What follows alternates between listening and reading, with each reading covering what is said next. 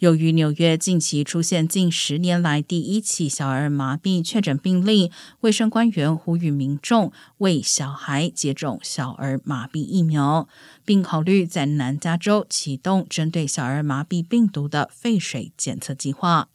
过去两年多以来，许多儿童因为疫情而没有前往诊所接种包括小儿麻痹在内的常规疫苗，因此可能成为未来的健康隐忧。